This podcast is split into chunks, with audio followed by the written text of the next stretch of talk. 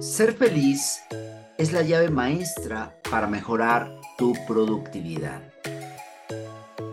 Quédate hasta el final de este mensaje porque vamos a hablar de algunas estrategias muy eficientes para lograr mejorar tu nivel de felicidad en tu trabajo.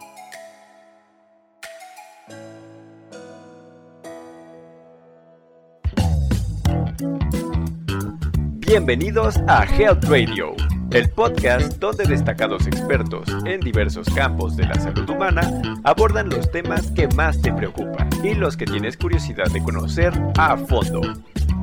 Health Radio, el podcast de la salud.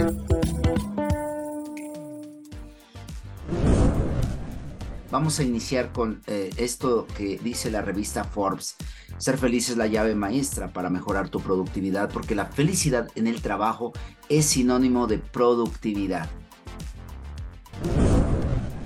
Hay estudios eh, muy serios donde se demuestra que más del 33% de energía y dinamismo de mejor adaptación a los cambios se dan cuando una persona está feliz en su trabajo y se ha demostrado que hasta un 300% menos riesgo de accidentes laborales se presentan en personas que son realmente felices y disfrutan su trabajo. Se ha demostrado también que se incrementa hasta el 88% la productividad de una empresa cuando tú tienes verdaderamente un corazón dispuesto para disfrutar tu trabajo.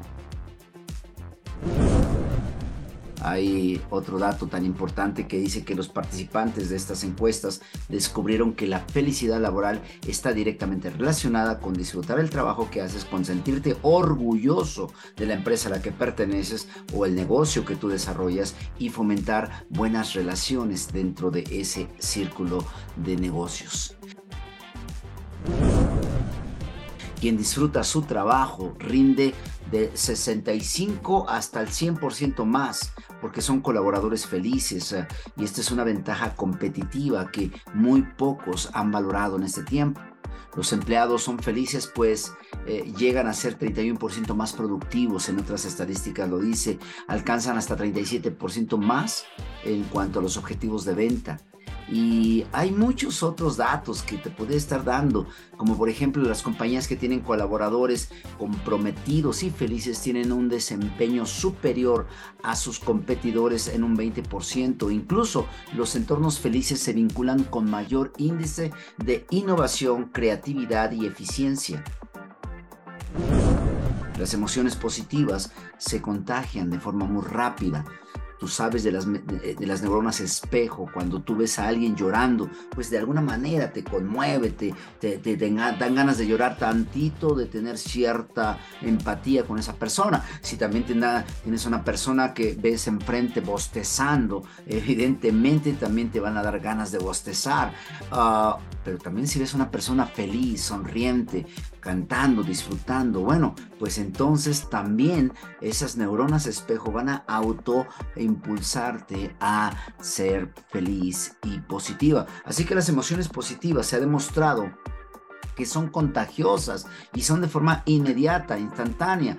Los equipos de trabajo que experimentan más emociones positivas como la felicidad, la sonrisa, el disfrute en su trabajo, entonces colaboran más y mejoran su rendimiento laboral porque tienen mejor cohesión, pueden tener mejor capacidad de trabajo colaborativo. Así que entonces se requiere que haya empleados más felices, trabajadores, ejecutivos, directivos, personal más feliz. De verdad, hace 30 años la cultura laboral era si, si quiere ser feliz, vaya a su casa.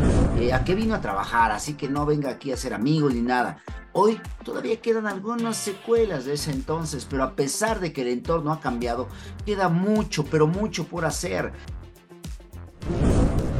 se ha demostrado que el 60% de la improductividad de los empleados se debe al mal manejo del estrés. Esto se ha convertido en un problema para las empresas por ser causa de accidentes de trabajo, solicitudes de incapacidad, ausentismo, sobre todo eh, días eh, lunes se ha demostrado que es el índice más difícil para empezar a echar a andar la maquinaria, mezclado todo ello con el ausentismo que se traduce en que la empresa pierde dinero. Solo 15% de las personas en algunos eh, estudios serios se ha demostrado que son felices en su trabajo. 15%. Y me parece que en algunos datos, en algunas empresas el porcentaje es mucho menor, lo que hace que el nivel de compromiso y motivación sean bajos, teniendo así una baja productividad, un bajo nivel de colaboración, un bajo nivel de integración, un bajo nivel de energía. Pues la felicidad en el trabajo elimina la rotación laboral también y hasta en un 51% hace que tu empresa tenga mayor permanencia y menos rotación y aumenta la retención del talento. Así que yo no sé si con esto podríamos decir vale la pena tener trabajadores felices, ser empleados felices, ser directivos felices y buscar por todos lados la felicidad en el trabajo.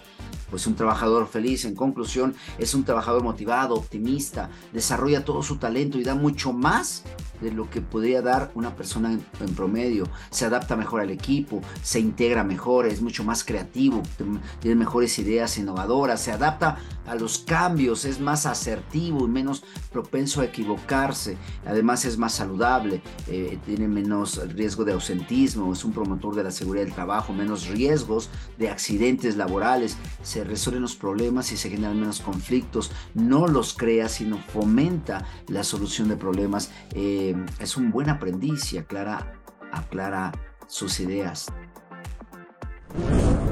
De hecho, se ha demostrado de verdad que para ser un empleado feliz no se requieren demasiadas cosas. Una máxima que es, si tú no puedes hacer lo que tanto te gusta, si tú no tienes ahora la posibilidad de hacer lo que tanto disfrutas, entonces decide disfrutar lo que estás haciendo. Si tú no estás logrando amar lo que haces, entonces te convertirás en un empleado infeliz, una empleada amargada, frustrada. Y eso no se requiere hoy día. Ser feliz y disfrutar más de tu trabajo será un proceso primero de verdad requiere un esfuerzo continuo y permanente y no depende tanto de tu entorno, sino más bien de tu decisión personal. Eh, decía Víctor Frankl de este libro del hombre en busca de sentido, decía, si yo no puedo cambiar las circunstancias, bueno, debo cambiar yo. Entonces, Aquí te doy algunos consejos que pueden ayudarte a lograr realmente incrementar tu nivel de felicidad cada día y por ende tu nivel de productividad. Número uno, descubre tus fortalezas y utiliza al máximo tus habilidades. Trata de identificar las habilidades que te hacen destacar en tu trabajo y haz todo lo posible para utilizar cada día esas fortalezas. Cuando utilizas tus fortalezas, es más probable que te sientas realizado, satisfecho en tu trabajo. Aún si todavía no estás en el puesto o en la posición o en el rol que tú, ah, digamos, tienes la mejor cualidad o capacidad o habilidad, es importante que entonces busques la forma de ir involucrándote en eso, dando siempre ese extra, porque al final vas a ver los resultados. Número dos, establece metas alcanzables. Tener metas claras y alcanzables puede ayudarte a enfocar tu energía y esfuerzo en lo que realmente importa. Asegúrate de que tus objetivos estén alineados con tus valores personales y profesionales y que tu visión sea siempre aportar valor a la empresa a la que perteneces o a los clientes que tienes ahí cerca. Número 3. Busca oportunidades de crecimiento. Ya lo decía en el punto 1. Si aún todavía no tienes ese máximo desempeño en el área donde tú te desenvuelves muy bien, por las circunstancias, porque no has eh, eh, logrado posicionarte en ese puesto, en, esa, en ese rol, bueno, busca oportunidades de aprendizaje y desarrollo continuo en tu trabajo ya sea a través de cursos de capacitación, ya sea a través de tu, propio, eh, de tu propia formación o asumiendo, asumiendo nuevos desafíos. Esto puede ayudarte a sentirte más completo, más comprometido en tu trabajo y a mantener un interés mayor, pero sobre todo va a demostrar que tú eres una persona que está con una mente de crecimiento, deseando siempre crecer y mejorar. Número 4. Cultiva relaciones positivas. Mantén una actitud positiva y busca construir relaciones de trabajo positivas con todos tus colegas y con tus seguidores o colaboradores. Un entorno de trabajo positivo puede ayudarte a sentirte más cómodo y satisfecho en tu trabajo. Definitivamente, esto, esto requiere un esfuerzo. Hay un proverbio eh, salomónico que dice, el que quiera tener amigos debe mostrarse primero amigo. Es decir, siempre deberíamos tomar esta actitud proactiva para tener buenas relaciones. Y número 5, encuentra un equilibrio entre el trabajo y tu vida personal. Trata de encontrar un equilibrio saludable entre el trabajo y tu vida personal. Dedica tiempo para ti mismo, para actividades que te gustan, fuera del trabajo incluso. Mira, hay una frase que a mí me gusta mucho que dice, tomar tiempo para ti no es un lujo, es una necesidad. Y los líderes de alto rendimiento saben equilibrar entre su tiempo de trabajo dedicados al 110% en su concentración de trabajo y productividad y saben generar y agendar tiempos de descanso. Porque vuelvo a repetir, tomar tiempo para ti no es un lujo, es una necesidad. Así que dedica tiempo para ti mismo y para actividades que te gustan fuera del trabajo. Esto puede ayudarte a reducir el estrés y a disfrutar más tu tiempo en el trabajo porque un empleado quemado simplemente no va a rendir, no va a dar resultado.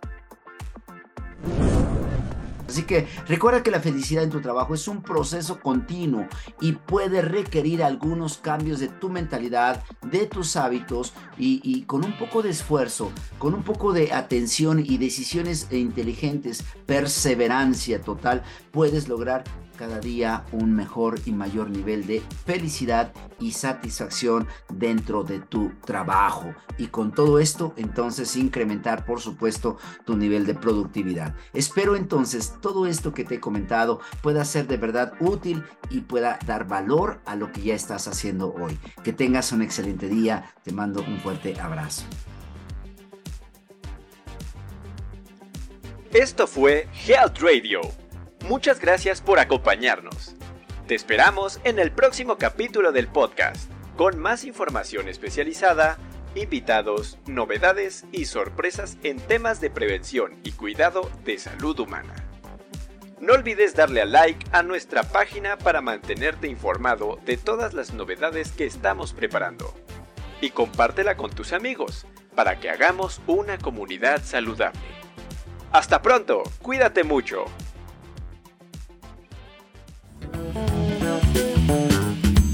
Health Radio, el podcast de la salud.